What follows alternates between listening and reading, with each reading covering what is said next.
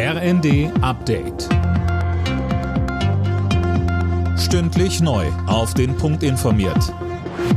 Ich bin Fabian Hoffmann. Guten Tag. Sozialverbände warnen die Ampel vor Kürzungen im Sozialbereich. VDK-Chefin Bentele sagte den Funke-Zeitungen, das Bürgergeld ist keine soziale Hängematte. Mehr von Anne Brauer. Bentele spricht von einer überfälligen Erhöhung der Sozialleistung, beispielsweise wegen gestiegener Lebensmittelpreise. Das Ganze sei kein Faulheitsbonus.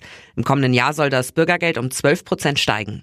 Wegen der Haushaltskrise fordert die FDP die Koalitionspartner von SPD und Grünen auf, die Erhöhung auszusetzen. Generalsekretär Gierserei begründet das gegenüber NTV damit, dass die Inflation nicht so dramatisch ausgefallen sei, wie damals prognostiziert wurde.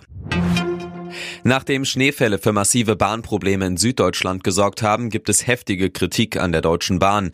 Die Gewerkschaft EVG und der Fahrgastverband Pro Bahn fordern in der Augsburger Allgemeinen Konsequenzen. Tim Britztrup mit mehr. Der Slogan Wir fahren bei jedem Wetter habe keine Glaubwürdigkeit mehr, sagt EVG-Chef Burkhardt. Die deutsche Schieneninfrastruktur sei in weiten Teilen marode. Ähnlich sieht es Pro-Bahn-Chef Neuss. Nach jahrzehntelanger Sparpolitik sei der Bahnverkehr auf Kante genäht. Im Großraum München gehen die Probleme nach den heftigen Schneefällen auch heute weiter. Die Bahn rät dazu, Reisen falls möglich zu verschieben.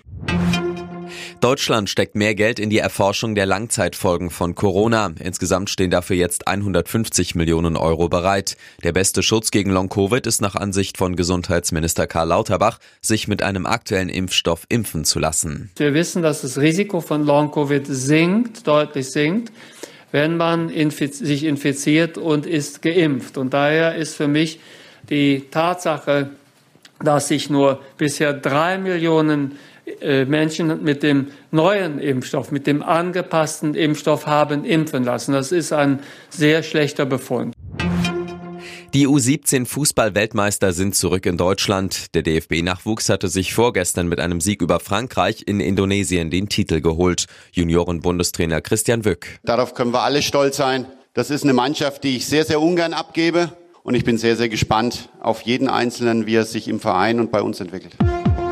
Alle Nachrichten auf rnd.de